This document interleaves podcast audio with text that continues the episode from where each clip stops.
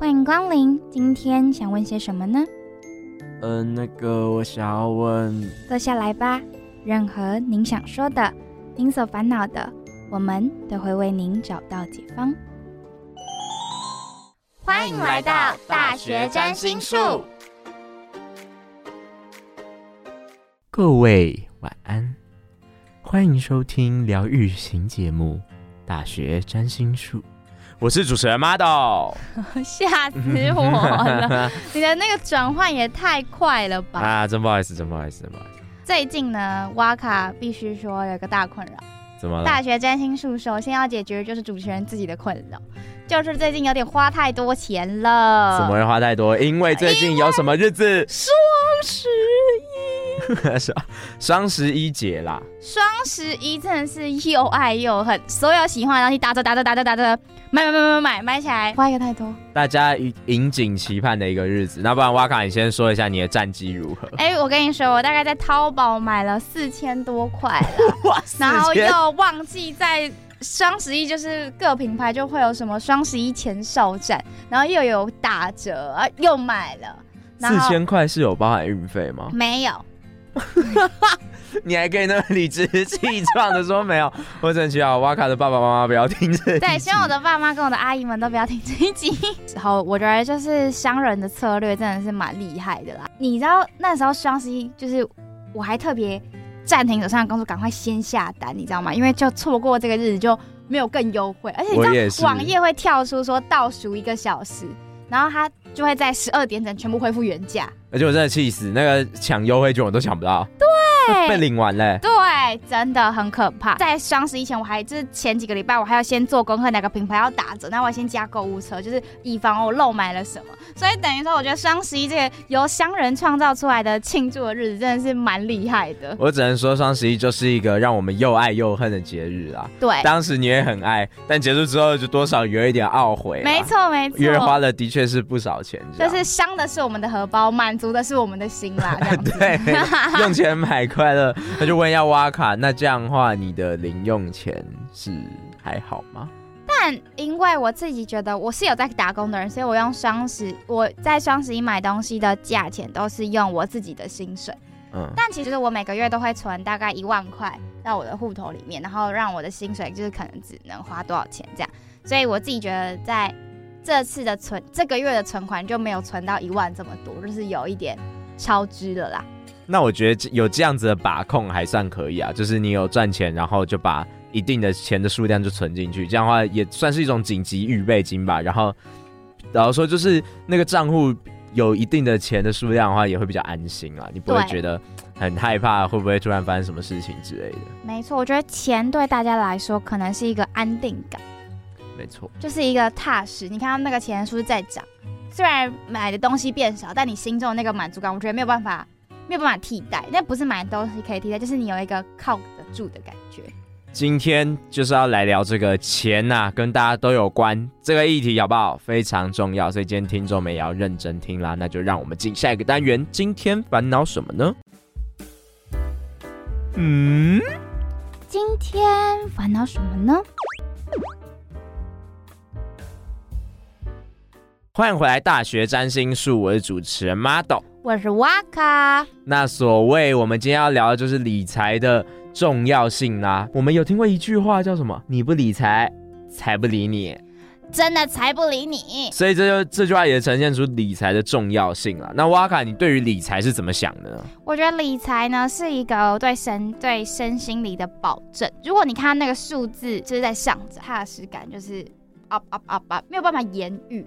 但我不得不说，如果在高中的我看到理财这两个字，我会第一个想到的是股票啊。投资啊，就是对我来说会蛮复杂的。那 Model 你觉得呢？你看到理财的这个字的时候，你会第一个联想到什么东西？我一开始看到这两个字，我就觉得多少有些沉重，因为一开始呃提到这个观念是我妈跟我说的，就我妈说爸爸妈妈有给你零用钱啊，那你应该要就是开始可以存钱。对我来说，一开始有存钱，有一定的存钱就是一定的理财了。嗯，那我可能多少有一些钱可以把它留留起来，那有一些钱我可以去花，就是一种很简单的算记账吧。我觉得那样子就是理财，但是后面就会发现理财越来越多，你可以管理钱，或是让自己的钱能我们所谓的钱滚钱的方式，现在方式真的是五花八门，所以我觉得理财真的是越来越复杂了。对，我觉得刚才讲到那个理财，我们在找这集的，就是这几个主题，或是甚至我平常自己想要办什么。啊、参考哪间银行的利率或什么，就是你知道资讯五花八门，你会不知道啊，我到底该该相信谁？然后过没多久，银行又会有那种公告，它的汇率又要什么什么调整，然后那个信用卡又要取消什么什么优惠。所以理财这件事，好啦，讲信用卡或是银行的利率怎么样，不能总个来讲理财这件事。但从这个点来看，说理财并不是一件蛮轻易。就可以结束的事情，就是理财是一辈子都要学会的一个技能。我开始着手进行理财这件事，真正要开始算的话，应该是大学我自己出来外面读书的时候，因为每个月爸爸妈妈都会分，呃，每个月的配给零用钱是多少，那我就开始会记账。我觉得记账这件事很重要。没错，这边在这边提供一个小 tip，就是记账不可以想到才记。就是我自己提供给大家一个记账的方式，就是我都会用一个叫做简单记账，就是你就选一个你喜欢的记账页面，那你就一定要确实输入你这个月的收入有多少。然后比如说今天早上我买了一个三明治跟呃面包或一杯咖啡，但我一定会有那种午休时间，我就开始记我今天早上的花费。晚上睡觉前我会再记一下下午的花花费，绝对不能让你的账留到明天才记，因为以大家个性都会忘记你，你连你昨天晚上吃什么你都会忘记了。一天的中间有两个时段是你要统计哦，你在目前截止的这个时间你花了多少钱？我会看我一下我每个月的支出跟收入大有没有平衡，但就是我不会去领我存款里面的钱。了解，我、嗯、我自己会有一个，嗯，我觉得蛮多人会犯的一个小错。我发现蛮多我的朋友啊，他们会有。一个蛮不太好的想法嘛，就是我觉得可以改进一下。大家去打工的时候，或许你有自己的收入，但是那个钱不是你之前，就你之前都是爸妈供给的，那这这笔钱就会觉得哦，我也在赚钱，那我好像就可以花钱。哦，对。但往往你花的会更多。没错。那反而你赚钱就只是为了要减少你花钱的罪恶感而已。对对对，很常会这样，就反而跟一开始的初衷不太一样。这边还要想要提到一个，就是蛮多人理财。我觉得重要的是，你需要谨记自己当初的初衷，还有你的目标。嗯。因为很多人会觉得说，那我已经今天存了什么什么，那我是不是哪天可以再花多一点点？对。或者说我今天已经多了一个什么样的开源，那我又可以再多花一点点。在找相关理财知识的时候，Model 有什么参考的教材吗？其实我发现蛮多人，因为我们刚刚有提到说要谨记初衷跟目标这件事，所以很多人会透过创个 IG 账号，然后就是专门理财，他会来记自己的类似记日记、记手账，然后就会记说，哎，我的七月开支多少，收入是多少少，然后有没有平衡，有没有达到没有入不敷出的状况。然后他们会在 IG 的简介就打说目标是什么什么，可能三十岁前存到房子头期款，类似这种，用这个方式来谨记自己。不要忘记初衷以及自己当初理财的目标。其实我觉得这个方式就蛮不错的。而且在这些创作者的页面上，他们会分享各个各大银行的利率跟优惠、信用卡优惠的使用等等的相关攻略。那我们今天呢，就邀请到了在这方面的专家。今天的大来宾是我们的妮娜，她会来这边帮我们解惑有关于我们在理财相关遇到的问题，跟学生在刚才前面讲目标不明确该怎么办？哎。银行的那些东西要怎么处理会比较好嘞？有关理财所有问题，就会在等等我们第三单元的访谈中可以分享到啦。那在进入访谈之前呢，让我们来听听大家对于理财的看法是如何吧。哎，原来大家是这样想的。收集材料，收集材料。同学，请问要怎么称呼你呢？哎，叫我冰斗就好啦。对于理财这个词，你有什么印什么样的印象吗？我记得很久以前的广告有一个 slogan：“ 你不理财，财不理你。”那你有因为这个 slogan 而开始理财吗？没有，但是我有在心中种下恐惧的种子，就我怕我不理财就真的没有钱了。那你目前有在大学期间有尝试什么样的理财方法吗？有，我以前就是打工的钱会给我妈妈帮我买 ETF。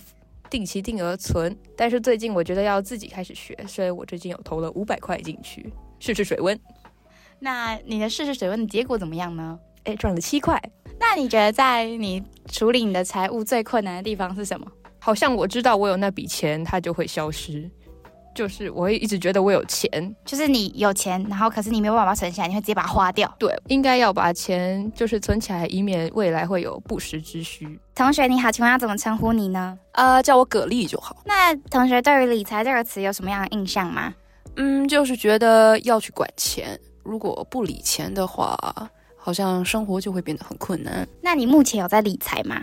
哎，还真的有，就是我之前就是打工存了一笔钱，然后我就觉得，哎，身上不能放这么多钱，就放在那边也没什么利率，就死存的感觉，所以我妈妈就帮我买了一个定期定额。那你觉得在管理财务最困难的地方是什么？我觉得最困难的地方就是我好像有点太保守了，不是一个很勇于投资的人。我觉得我如果把那钱丢出去，我的钱就会不见，所以那如果是这样的话，那倒不如就把它保存得好好的。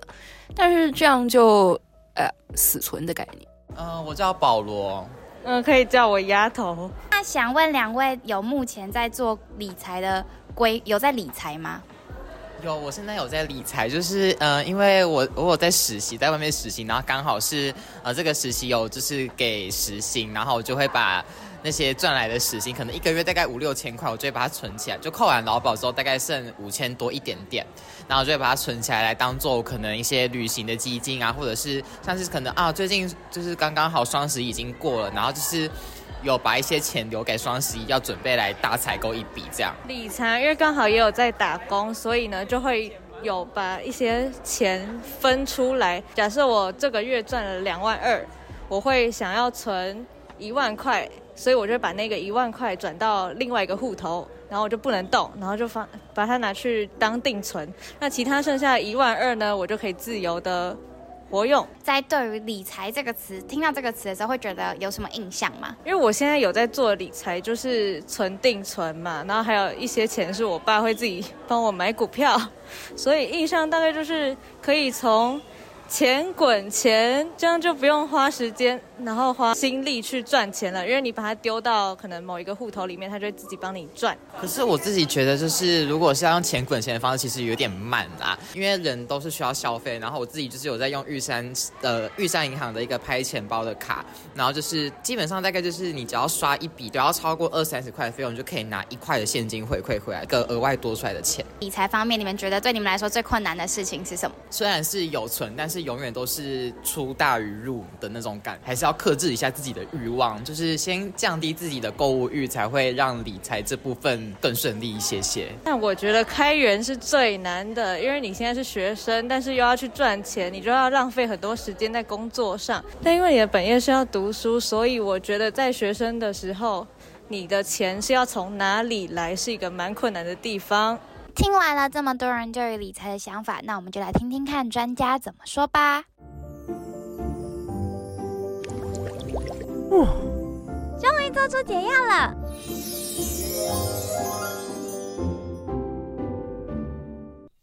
欢迎回来，大学占星术，我主持人 Model，我是主持人瓦卡。那我们今天很高兴可以邀请到理财部落客我们的妮娜来跟大学生们分享有关理财啊，还有投资的一些小建议。那可以请妮娜跟听众朋友们打声招呼吗？大家好，我是妮娜一点点理财的妮娜。Hello，哇，我们今天这个主题我期待了很久，因为理财对大学生来说真的也是非常重要的一环了。而且前阵子双十一，我只能说我钱包有点变薄了啦。应该整个没了吧？没有那么夸张。好，那我们首先要问妮娜，就是当初为什么会开始理财？那现阶段对于理财又有什么样的目标吗？应该说，我们先定义一下理财是什么好了。其实理财的范围蛮广的，就是呃跟金钱有关的管理啊，像是投资啊、收入、支出、保险这些都算是理财，所以它其实蛮广的。那我自己会开始管理金钱，是因为呃我从高中其实就开始了，因为那时候我高中是住住外面，呃住宿。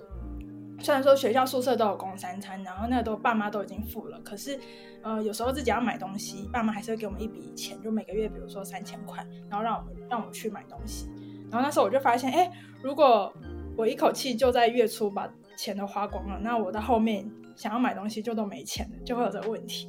所以我就开始想说，哎，不行，那我要留着，就是好好的分配花，所以我就开始会记账，就是我每天都是花多少钱这样子。比如说三千块嘛，那一个月就是三十天，那我就是每天不能花超过一百块，或者是我今天花了两百，我明天就不能花钱，就是有这样子，我就开始会去每天记录我花了多少钱。对，就是其实妮娜开始理财时间蛮早的。对啊，对啊。我觉得大家会开始会开始理财，主要都是因为就是发现，哎，钱怎么不够？钱怎么很快就不见了？不是有本来有一笔钱吗？怎么那么快就花完了？这时候就会开始觉得有点紧张、焦虑，就会开始想要好好的管理自己的钱。我觉得刚才妮娜讲说钱一下就不见，我超级有感。就是我大学，因我跟妮娜相比，就是我可能没有那么早开始很有。金钱就是该有金钱概念，可是开始真正理财应该要从我大一到外面读书开始。然后我高中的时候，就是妈妈每天都会给我两百块，所以我一天如果花那超过两百块，我就没有钱了，所以我也不会花太多。但是大，我记得我印象深刻是我大一的时候，我爸就一次给我一整个月的零用钱，然后我在月初的时候就花掉了一半，可是我还没有，就是我还有我还有一个半月。还有一个半月要过，然后后来就是我就开始把我的零用钱分次给，这样我就不会把它花完。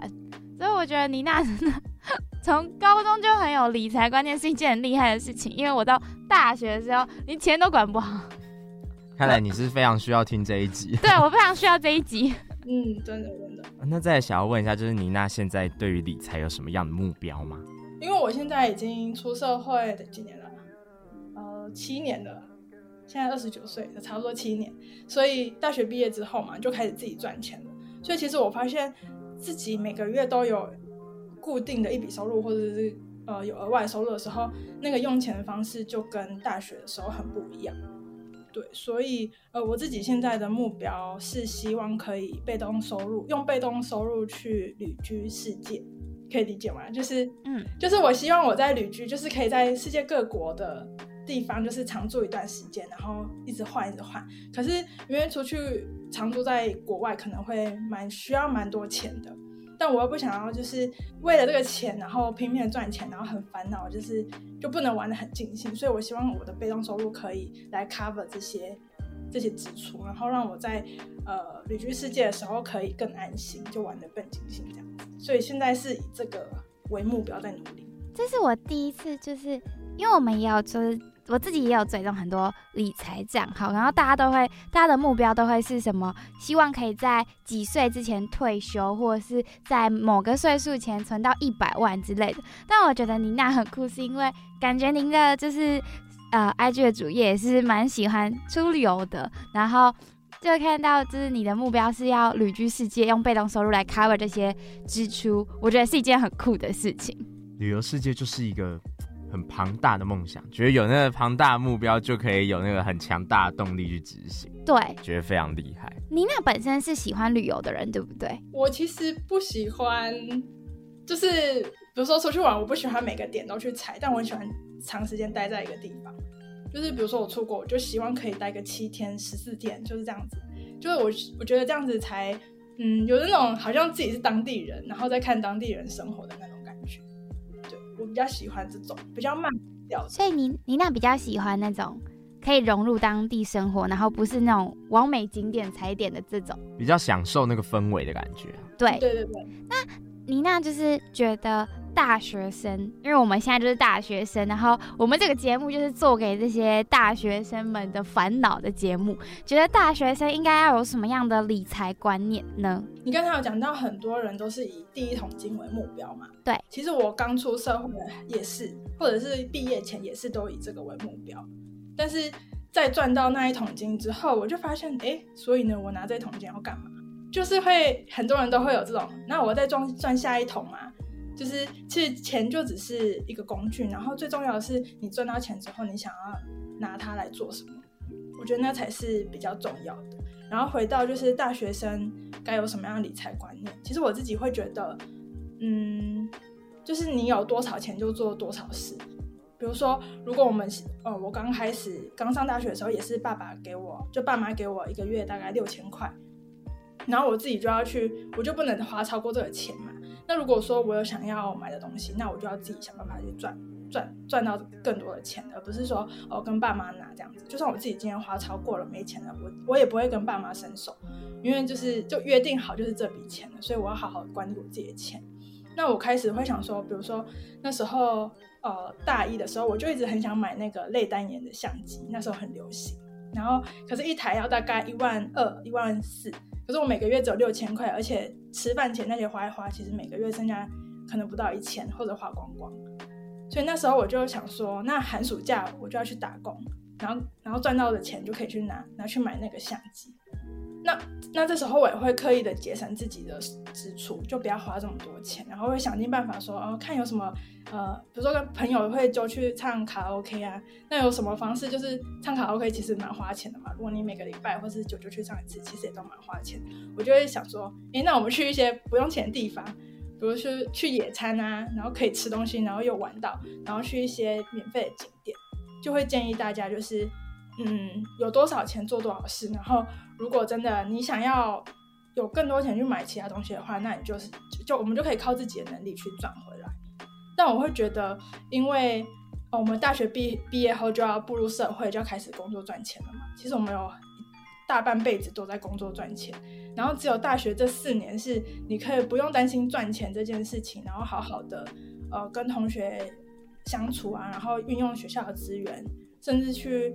什么社团、游学、留学这些很多的机会，都是只有在大学才有的。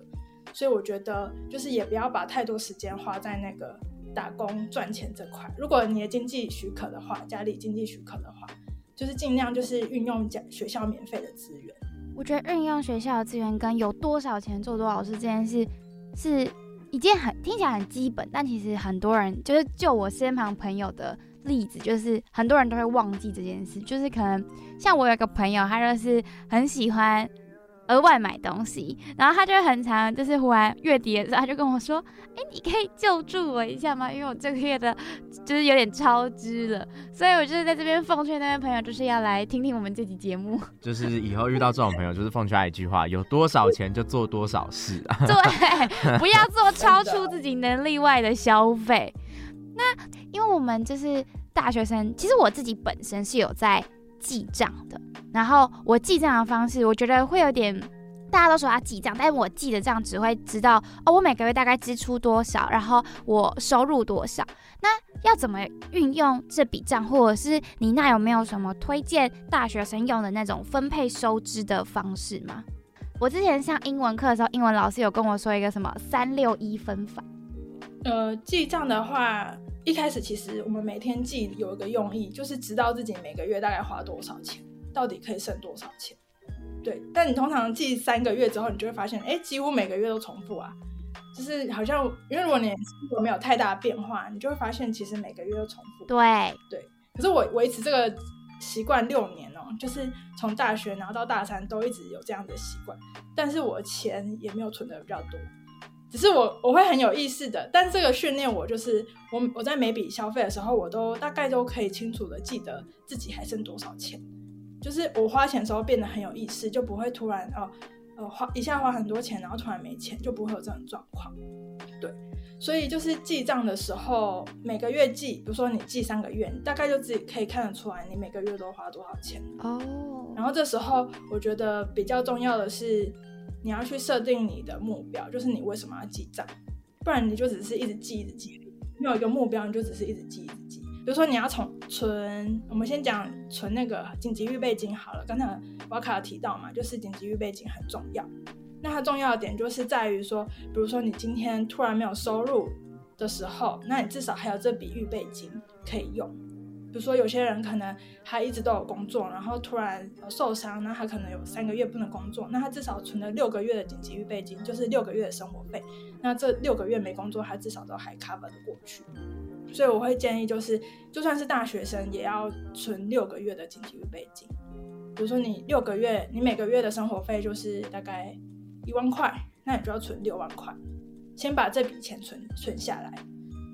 所以你第一个目标就是你记账的第一个目标，其实是先存紧急预备金，然后存到了之后，就可以往第二个目标前进，就是你刚刚才有讲到的，就是投资。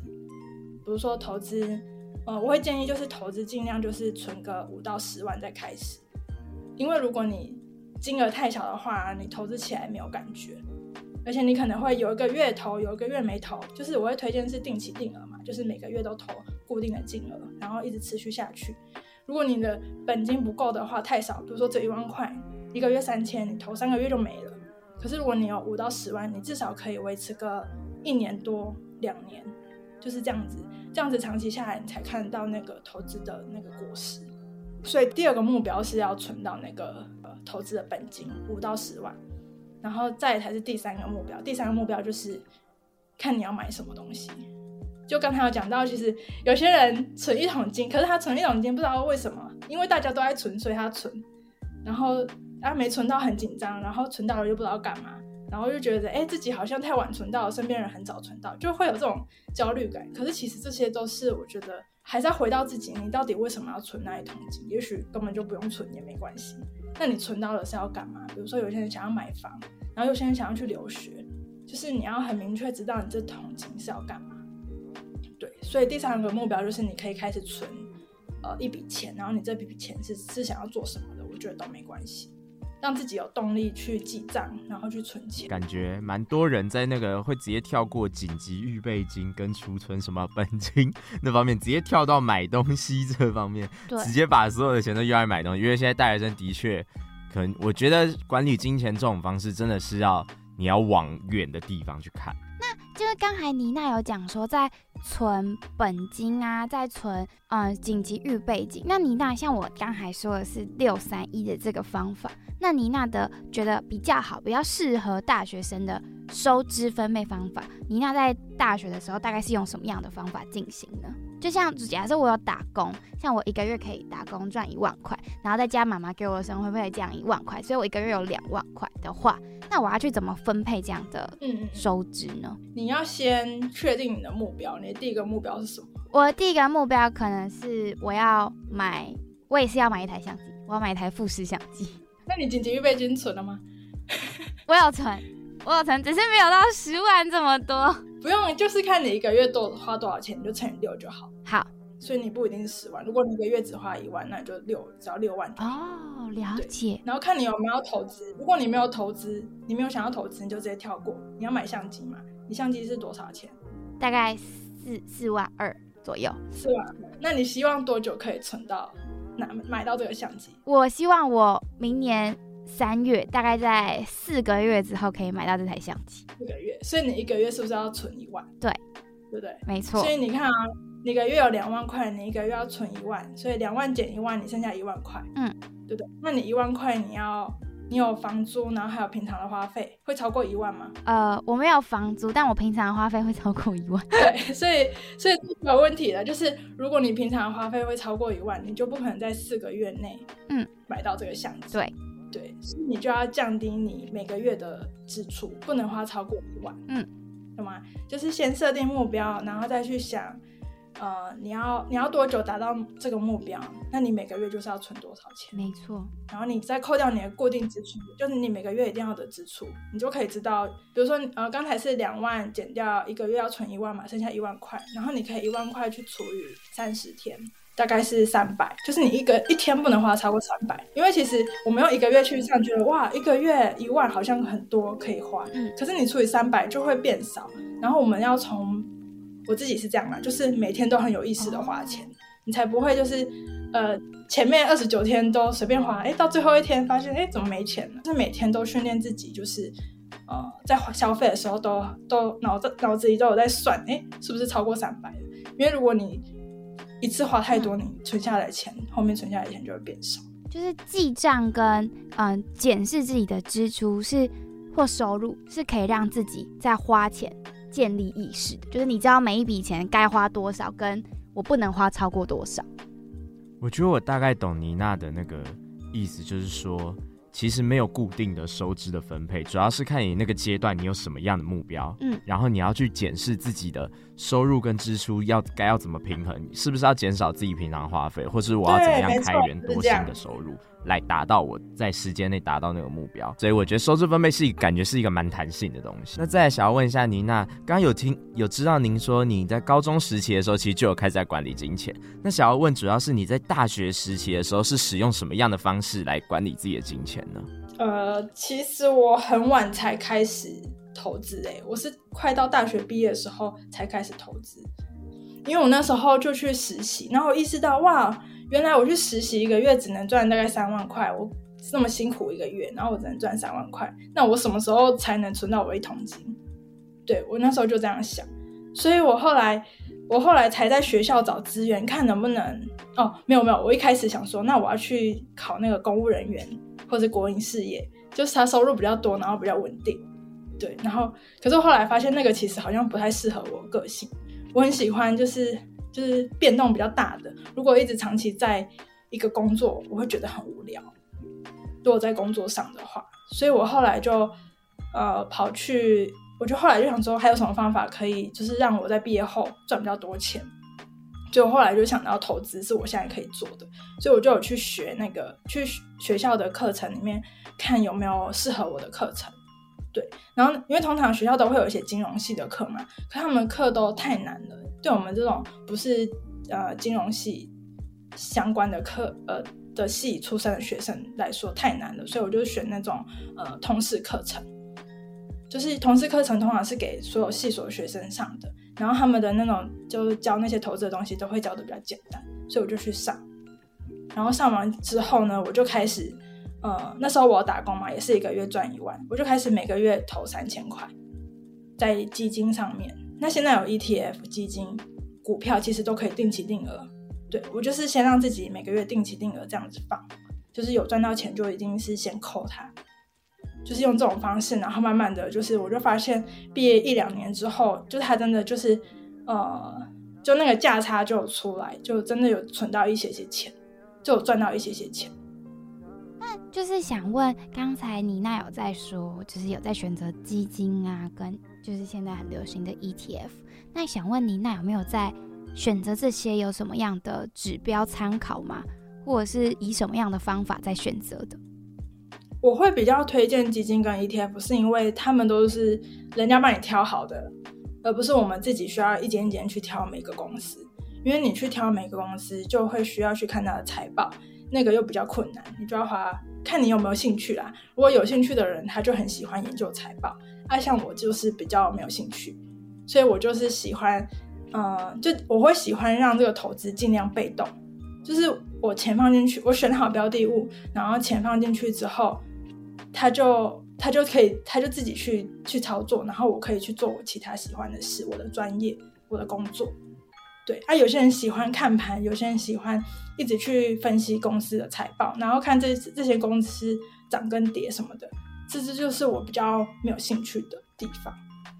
那就是您是大概是怎么记账的？因为听起来就是感觉妮娜在大学时期比较以记账为主嘛。那您记账的架构是用什么样的方式建立的吗？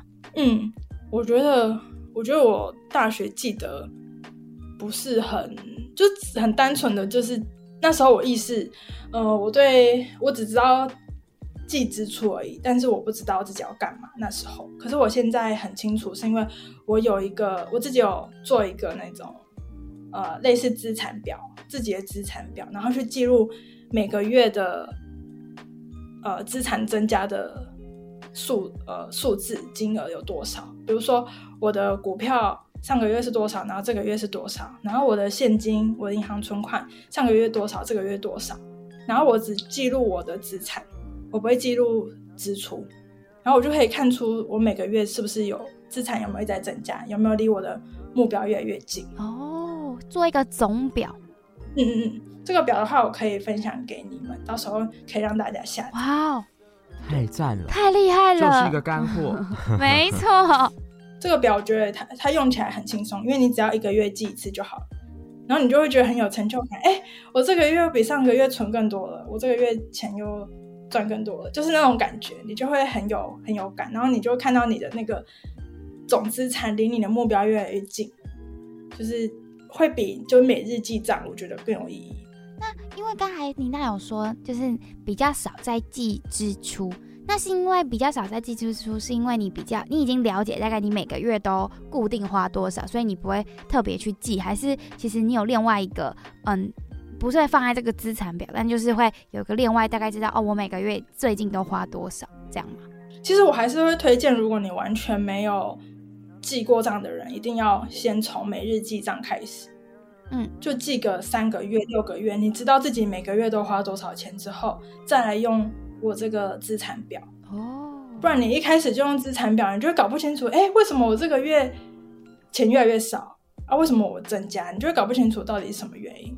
所以一开始还是要先习惯，就是每日记账，你先知道自己的消费习惯，然后你平常收入有多少，消费习惯多少，你清楚了之后，才可以像我一样，就是舍弃每日记账，然后只记。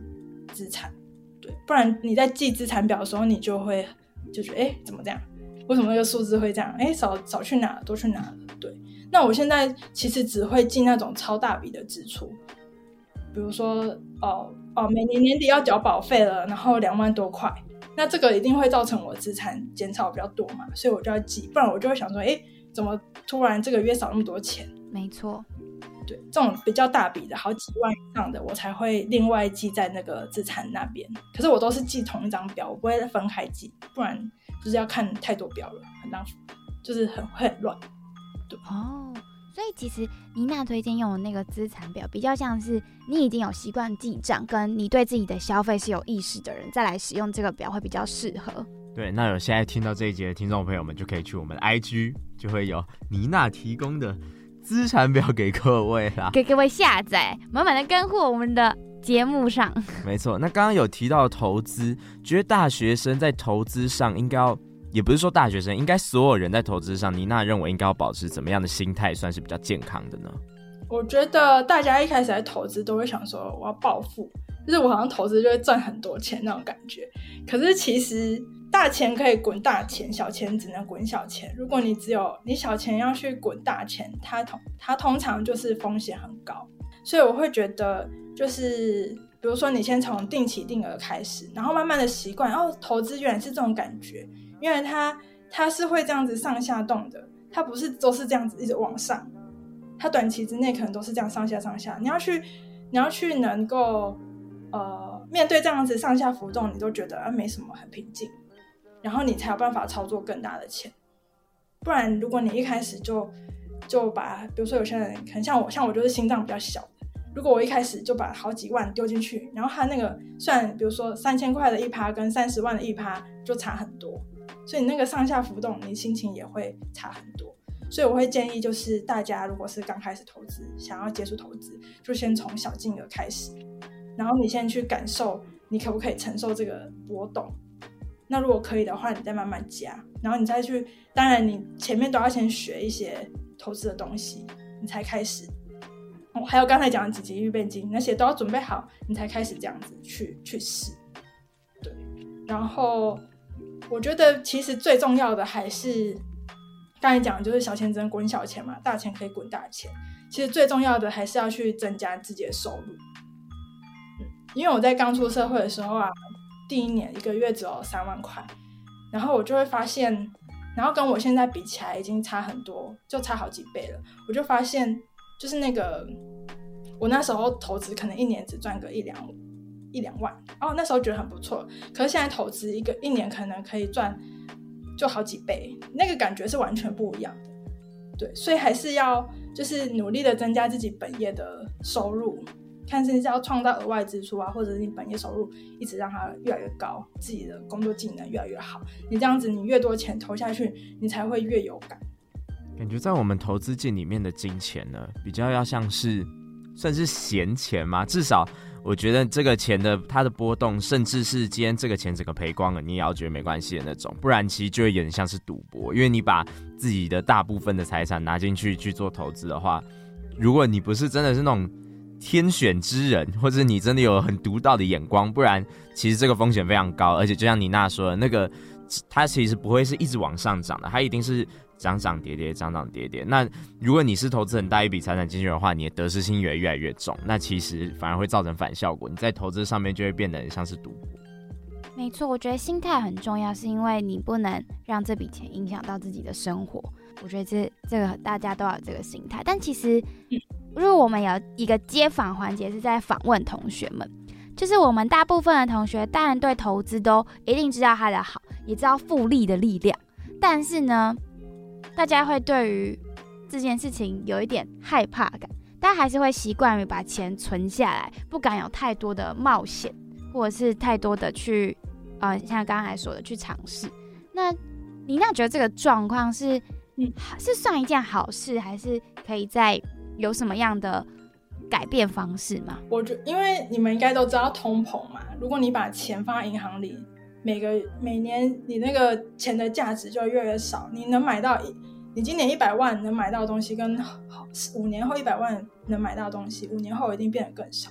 对，所以如果你一直把钱存在银行里，其实你未来要买东西的时候，就发现哇塞，怎么根本买不到东西了。所以为什么要去做，就是资产活化？而不是一直把它放在银行里，就是这个原因。因为我自己是不太不太把钱放在银行里的，就是我只会留进就是预备金，然后或者再多个十趴总资产的十趴这样子，然后剩下的钱我都会拿去看要做投资啊，就尽量拿去做投资。但你投资可以分呃高低风险、高中低风险，比如说像 ETF 就是最低风险的。然后再可能是基金，然后再是股票，还有什么选择权，就你可以去分配，看你自己的，呃，你自己能承受的风险多大跟小。像我的话，我就是大部分的都是放在 ETF 跟基金，然后少部分放在放在那个什么股票，然后还有少少部分放在虚拟货币。对，就是你。对就那个风险就更高，就那个波动又更大。就波动越大的，我就会放越少；啊，波动比较小的，我就会放越多。就看每个人的风险承受度。这样听起来就是把钱放在银行里面，算是一个很保守。但是因为考虑到银行的通膨还有整个环境，其实说说不定再过个五年、十年后年，那个实际价值其实反而不会提高，甚至有可能会降低。所以其实也鼓励大家要勇敢，好不好？勇敢去做一些。投资，然后顺便去了解这些东西嘛。那其实我自己呢，Model 我本人就是一个比较保守派的，所以这边弱弱的问一下，什么是 ETF 跟什么是基金？其实我不太了解。ETF 大家应该听过，就是零零五零吧？嗯，零零五零就是台湾前市值前五十大的公司，然后他们的用他们的那什么加权平均指数啊，然后算出你的股价，所以它这个。五十前市值五十大，它其实会一直变动，它就是不一定是这五十个，可能今年是这五十个，下那下一年是五十个。可是为什么大家都喜欢投资这个零零五零？就是因为它基本上台湾的股市就是靠这五十间在撑，这前五十大的，所以大家都喜欢投资这个。它它的涨幅可能比较明显，然后波动也比较小。那它这个五十个是是他自己去。呃，电脑系统是自动调的，不是人为操作的。但是如果是基金的话，就会有一个叫基金经理人的人去帮你挑股票。就比如说我也是挑五十个，那他就会看哪个他觉得比较 OK，然后就挑出来，然后你再跟他买基金。你我们同样都是买到一篮子，然后 ETF 是被动的，然后基金的话就是会有一个人主动来帮你挑，差别就是在这个。可是他们都是一篮子的股。所以基金去买的人，他就是去买股票，是吗？对，其实你就是买股票，只是股票是别人挑的哦。ETF 也是买股票，只是 ETF 是它系统自动选的，选五十个啊，那五十个是零零五零，刚才讲的零零五零，所以它有很多种 ETF，不一定是，比如说有些什么高股息，就是选呃股息比较多的股票这样子，这样可以理解吗？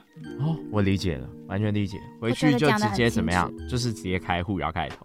没有，不能那么冲动，不能那么冲动。我们要衡量有多少钱做多少事，对，有多少钱做多少事，要谨记这一点，好不好？想问就是，就是妮娜觉得大学生在毕业的时候一定要有一笔存款吗？如果以我来说，像如果我之后想要去留学的话，我觉得我需要，就是。因为我不太想要花我爸妈太多的钱，所以我觉得我可能如果真的要去留学，我需要一笔钱留着用。你们觉得要吗？我觉得就是除了刚刚妮娜讲的紧急预备金之外，在存款部分，如果有些人毕业后是想要有一个 gap year，或是可能就短一点就 gap months 之类的，就是有几个空闲时间的话，那应该是要有一笔存款啊。因为我自己的观念也会觉得说，如果已经就是大学毕业，等于是出社会的话，就不要一直在用爸妈的钱这样。还有一个点是因为我觉得，像刚才你讲到的那个 gap year 或是 gap months 不之类的。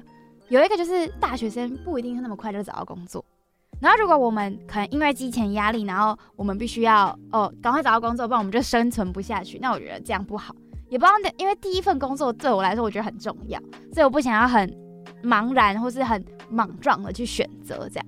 而且如果你去工作找工作以前，如果真的没办法去支撑那经济的话，你可能就要去打工。可是你又不确定什么时候会有工作，那个短期工期也会给别人造成大麻烦，说明别人就不太会收你。嗯，那妮娜觉得呢？我觉得，因为像我自己就是就是没有什么存款毕业的，嗯，但是我就是也是也会想说不要花爸妈钱，那那我就是一毕业就要去工作，所以我毕业前就开始找工作了。我要很我要很确定，就是我一毕业就有工作，对，然后又是我喜欢的，所以我也是我觉得真的是要看你自己，对，看你自己到底你刚毕业的时候你到底要做什么。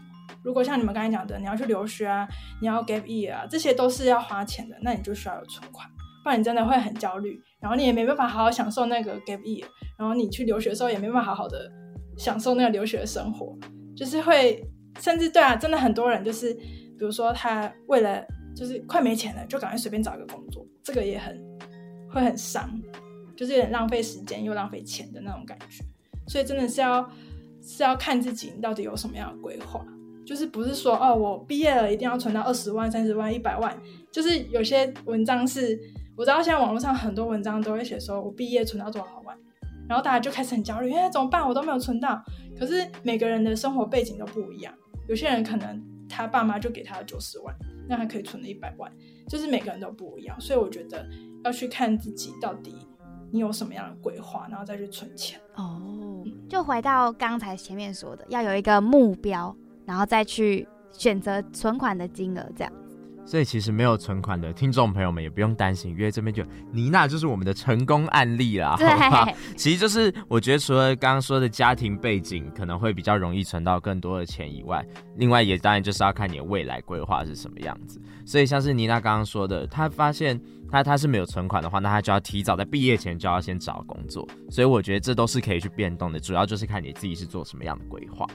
那我这边想额外再就是有点像是上一题的问题，就是想额外再问问看，妮娜觉得越早就是如果我们越早有一笔钱，然后越早开始进行投资的话，是一件好事吗？嗯，我觉得是啊，我觉得是。其实我会我会因为我是大四快毕业，最后一个学期才开始哦。可是其实我大概大二我就可以每个月定期定额三千了，因为那时候我就有在打工。那越早开始，你那个复利效果越好嘛。然后你可以越早学习投资。你看，我你从大二开始，你一毕业你就有更多的收入了。那你去投是不是更有感？而且你已经练习了两三年。可是我是快毕业的时候才开始练习，然后我到大概毕业一年，入社会一年多，我才开始哦更了解投资，然后才开始慢慢再增加更多进来。可是如果你比较早开始，其实你就，你到时候有比较大笔的钱进来，真的会比较有感，对，然后存的也比较快，对啊。但前提就是真的要都要学好，然后就是慢慢开始，就看个人啊。就有些人如果钱比较多，那风险你愿意承担比较多的风险，也可以用大笔的金额，对，越早开始当然越好。复利的力量是。世界第八大奇迹吧，我刚刚有看到这篇有一篇文章这样写。那再来要问一个，问妮娜一个梦想问题。嗯，如果今天妮娜你中了大乐透，好不好？会怎么样做理财呢？哎、欸，那我来设定一下这个大乐透的金额好了，假设一千万。没有一千万太少，一千万太少。要是之前那个乐透那个 三十亿啦，三十亿直接成为上流社会。还是我们就不要说会不要怎么做理财，我们就直接说要不要就不理财了。因为我这辈子也花不完。对，如果妮娜今天中了大乐透，不然不然也可以先从梦想开始说起好了。你会怎么样去利用这笔钱？如果是我，我会先我会先帮我爸妈买房子。哇哇，感人了！就是先把家人安顿好之后，然后再去再把钱部分的钱拿去投资，然后再去完成我刚才说的，就是旅居世界。那可能还有剩下钱嘛？那我就是我会再建立一个事业，就是让这个事业可以让我呃再去赚更多钱。因为你其实讲哦，很多人为什么就是拿到钱之后很快就花完？就是不是很多那个中大乐透很快就花完的嘛？对，嗯，就是他们没有，他们不知道怎么用钱，他们只知道花。你知道人是很厉害的，就是你有多少钱就可以全部花完，这是很正常，你就可以一直挥霍，然后最后就会没钱。他可能这辈子还没过完，钱就没了。对，像很多爸妈就是呃留钱给小孩，然后小孩一下子就花完了，留不住，留不到第三代，就什么富不过三这种状况，其实就是因为我们都没有这些。金钱的概念啊，怎么用钱啊？怎么让钱去滚更多钱？就算再多的钱，你也传不到下一代。对，所以我觉得，如果是我，我还是会就是就是把家刚就刚刚才讲的，然后自己的梦想啊、家人啊，然后再去创一个事业，一定要让他还可以继续滚钱，钱还要再去滚钱这样子。哇，还是一个非常理性的一个，先帮家人安顿好，然后再拿去投资，然后再去完成自己想要做的事。非常有规划性。对，我只能说，如果我真的中大乐透，我自己的话，我可能会第一次发现，原来我真的那么会花钱。那我想要再问，因为刚才妮娜有讲说她自己就是富不过三这件事。那如果今天妮娜你有三十，就是假设大乐透三十亿的话，你会想要留给自己的小孩吗？我觉得我不会留太多哎、欸，但是我会给他很好的教育环境，然后我会，我想要让他。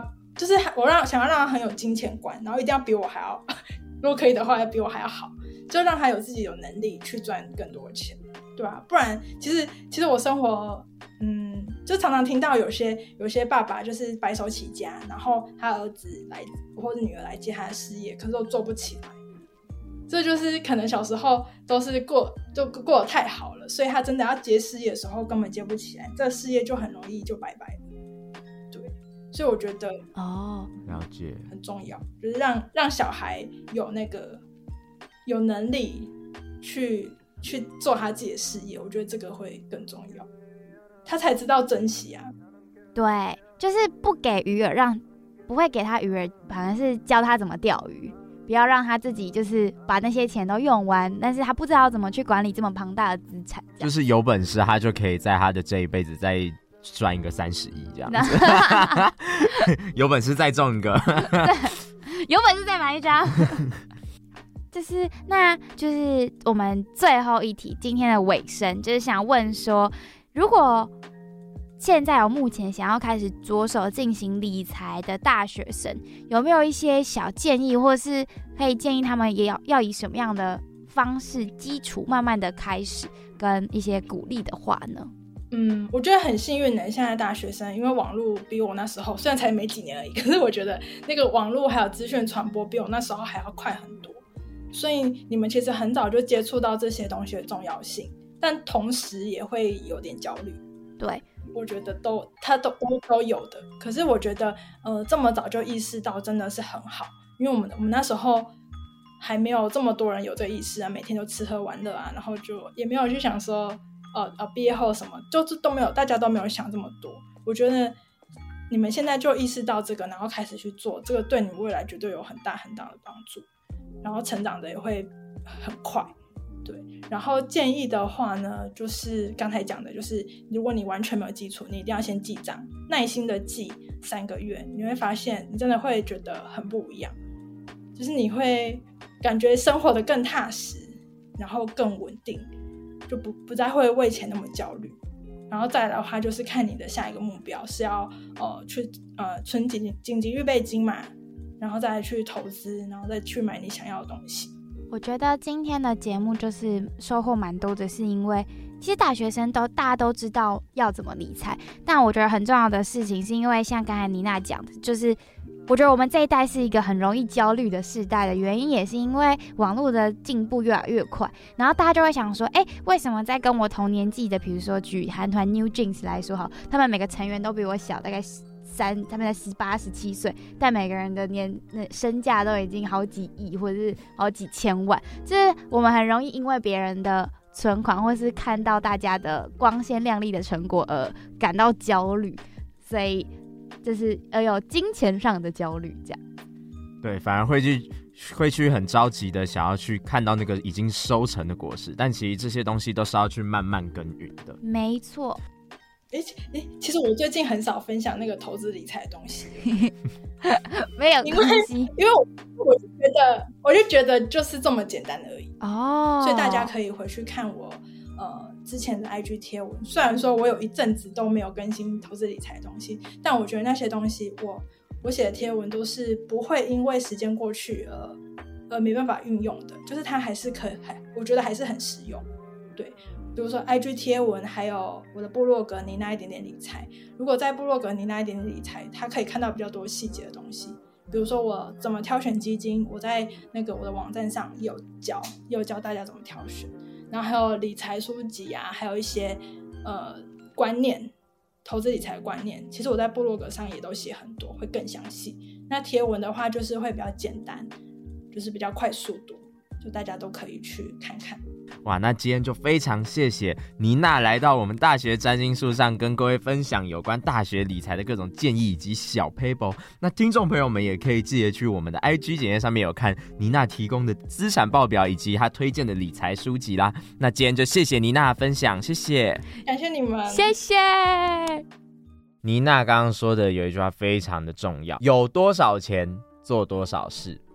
大学生就是没有多少钱，我们用的是爸妈零用钱或者自己打工赚的薪水，那就不用觉得自己既然有这样子，开始有一些收入进来了，然后就会想要去花更多的钱，觉得自己有那个底气去花，但其实这样的话反而会造成反效果。所以大家一定要谨记自己有多少钱做多少事，然后做好自己的未来规划，甚至可以设定一个目标，让自己在理财上面可以有更加有动力。在做任何投资的时候，都要做好所有的功课，不要贸然的就。把钱放在哦，大家都说这个地方好，那我就投进去。是要做好充足的准备，跟衡量自身的状况，再进行投资。衡量过自己的资产可以之后呢，我也会想要去试试看，因为毕竟那也是一种钱滚钱，一种投资的方式嘛。提早学会投资，像刚刚说的，有那个复利的话，其实说不定效果会更好。它可是世界第八大奇迹呢，我们的福利。哎，今天呢，妮娜也对我们非常好，提供了她自己在刚才节目内容中提到的资产记录表给我们，让我们的听众都可以去领取。以及呢，他有推荐我们几本书籍，然后都会放在我们的社群上，让大家去参考。那这推荐的三本书籍呢，现在就跟大家说是哪三本来。张大耳朵，好好听，仔细听了，仔细听。第一本呢，叫做《我毕业五年用 ETF 存赚到四百万》，这适合刚才在节目中有提到，如果你有想要研究 ETF，不知道从何下手的话，这个是妮娜推荐的书籍。第二跟第三本都是呃理财思维上的建立。第二本的名字叫做《有钱人想的和你不一样》，五分钟换一个有钱人的脑袋。哎，五分钟发生奇迹吗？再来第三本叫做《富爸爸跟穷爸爸》，那本身哇卡也是看过这本书的，就是内容蛮浅显易懂，它也有一直一直出很多再编辑版，大家也可以从这几本书去下手。提早理财虽然感觉好像没什么，但越早开始其实是真的是我觉得蛮好的。其他的频道有对于理财啊。或是各种生活上日常有兴趣的朋友们呢，也可以去追踪妮娜的 IG 账号，叫 Nina I Share，以及她的部落格 FB 妮娜一点点理财。那我们今天的节目呢，就到这边告了一段落啦。希望今天在节目中的你们都非常的有收获，因为我们两个呢都非常的有收获。妮娜的刚才提到她的部落格上也有关于很多理财的小知识，大家也都可以去看。那我是哇卡，我是 Model，我们下次见，拜拜。拜拜。